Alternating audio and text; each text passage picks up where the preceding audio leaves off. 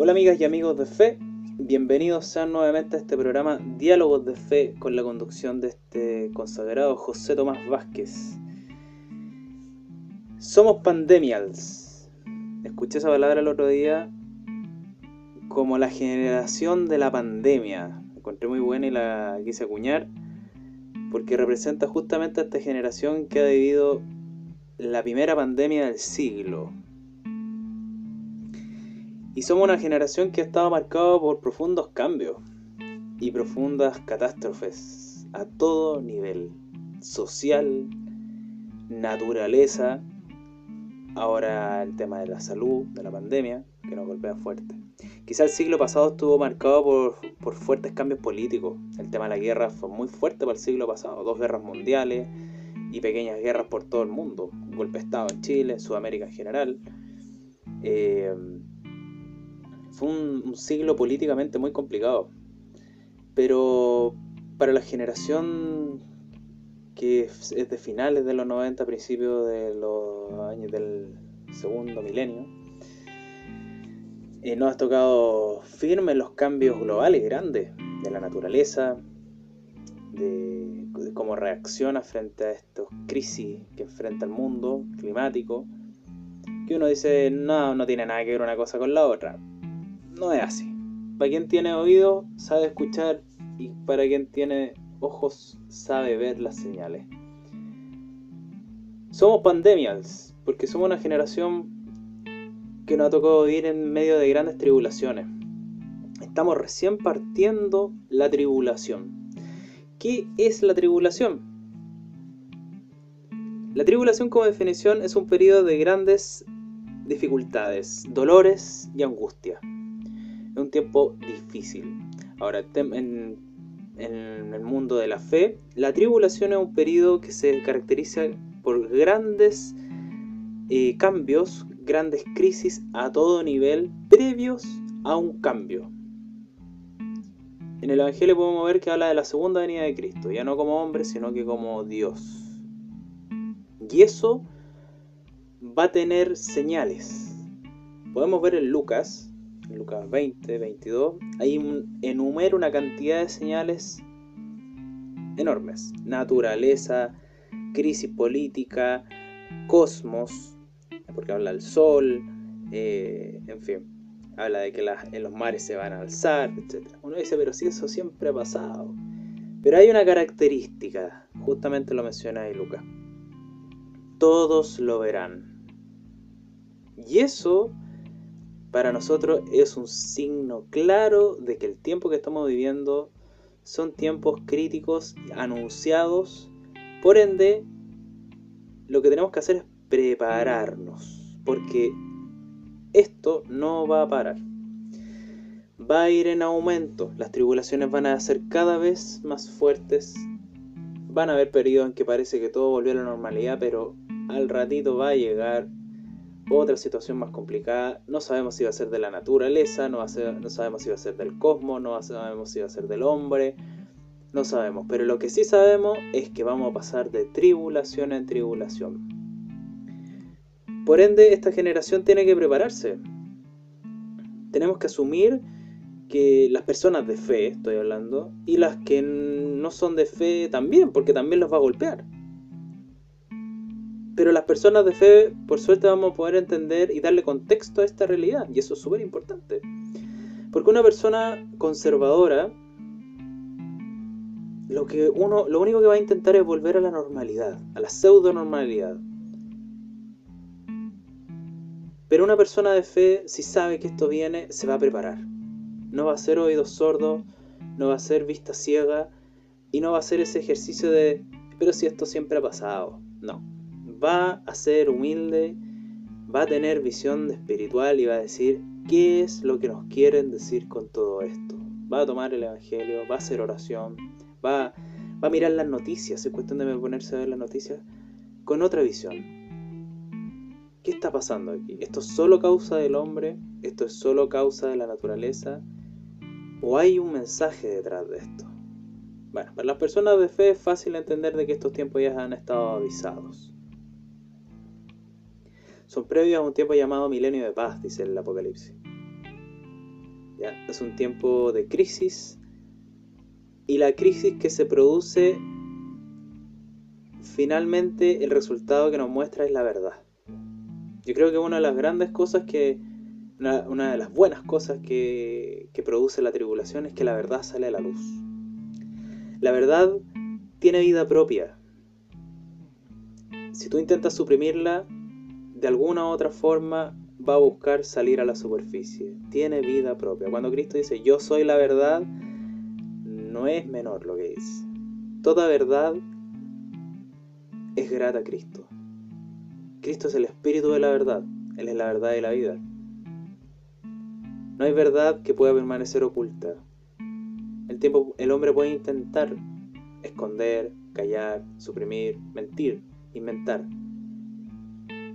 A lo cual en estos siglos se le ha llamado la posverdad.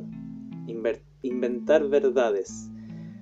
Repetir una mentira, repetir una mentira, repetir una mentira hasta que se transforma en verdad. El sistema en el cual vivimos se ha basado en base a la mentira. No han creado falsas necesidades. Nos han creado un sistema falso. Por ejemplo, el sistema de las deudas. Es normal vivir con deudas. No importa que esté endeudado, es normal. La educación es la que hay. Educación más profunda, no, ¿para qué? Educación basada en el mercado. La política, sabemos que la política es el arte de la mentira. Y mentira no solamente porque los políticos mientan, porque no creo que todos mientan, no. En sentido de mentira porque mucho de lo que dicen, en verdad, no lo, no lo viven. O sea, dicen, quiero igualdad. ¿Y ellos viven igualdad en su vida? ¿En su pequeño círculo? son como ejemplos íntegros de coherencia. ¿Son ejemplos intachables? No, todos sabemos que no. Sabemos que llega la presidencia, uy, se le aparecen todas las yayitas que tenían. En fin, somos una generación por siglos y ahora hablo no solo de generación de estos siglos, sino que generación post, después de Cristo, post Cristo, que ha sido marcada por un sistema falso. Cristo llama eh, la hipocresía. Cuando Cristo llama a los hipócritas, es justamente a esos que decían de la boca, de la boca para afuera, pero que en su intimidad hacían de otra forma.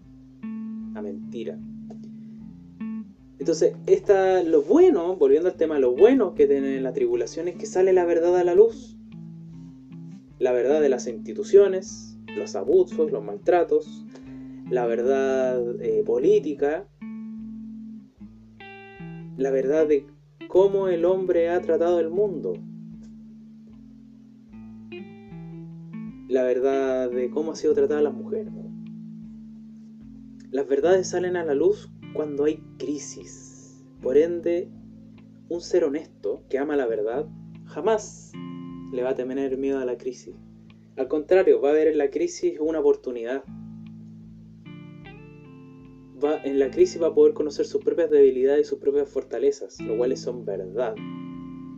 Y lo que es mentira se va a caer aunque uno quiera sostenerlo, apuntalarlo, llorar, patalear, para que eso no se acabe, en la crisis se cae. Porque en la crisis sale la verdad a flote. Y ante eso, la persona honesta dice, bien, hay que empezar de nuevo. Hay que cuestionarse todo. Porque un tiempo así de grande que nos ha tocado vivir nos está diciendo que todo tiene que ser hecho de nuevo. Desde la fe en la persona, desde el sistema como el hombre lo ha construido,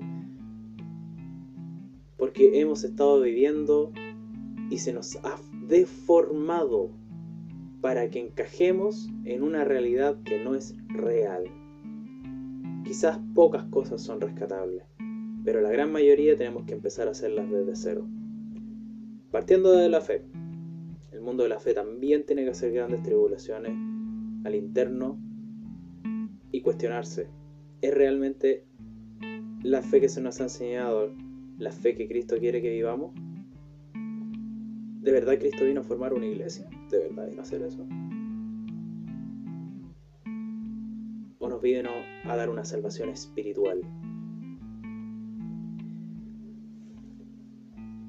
Entonces estamos bajo un tiempo de tribulación donde los hombres buenos buscarán a Dios y los hombres malos aquí serán declaradamente malos. Entonces no nos sorprendamos que llega a ser burdo que hombres que no tienen cordura ni sentido común estén gobernando naciones, potencias mundiales. Que eso no nos sorprenda. Porque una de las cosas que nos revela Cristo es que en este periodo de tribulación se van a destacar los vulgares. Los que no tienen principios ni valores van a estar gobernando. Que no nos sorprenda eso. Porque va a ser el tiempo más oscuro donde las tinieblas van a, a gobernar. Por ende, ahí está el valor de la fe. La fe nos tiene que llevar a ser coherentes. Desde lo más sencillo en mi casa, en mi vida personal, en mi intimidad. Hasta incluso si uno tiene un cargo más importante, intachable, coherente y con herramientas. Porque uno de los rasgos, uno de los rasgos que va a predominar, o, cualidades, mejor dicho, que va a predominar en este tiempo de tribulación es que va a ser un tiempo de mucha confusión. Tiempo donde va a haber tanta información que finalmente la gente va a andar confundida. Un tiempo donde no se va a tener certeza si eso es tal cual se nos ha dicho, o si esa persona realmente es buena, o si esa persona es realmente mala. Va a haber un periodo de mucha confusión donde, donde justamente la gente, la masa, no va a saber dónde ir se van a caer las instituciones que, sobre las cuales el hombre puso su fe ciegamente. Y va a sentirse desorientado. Va a sentirse perdido, con un vacío. Es cuestión de ver una tragedia que puede suceder en un país hoy día. La gente que pierde todo, finalmente pierde su sentido, su existencia. Y esa es la invitación que nos hace Cristo.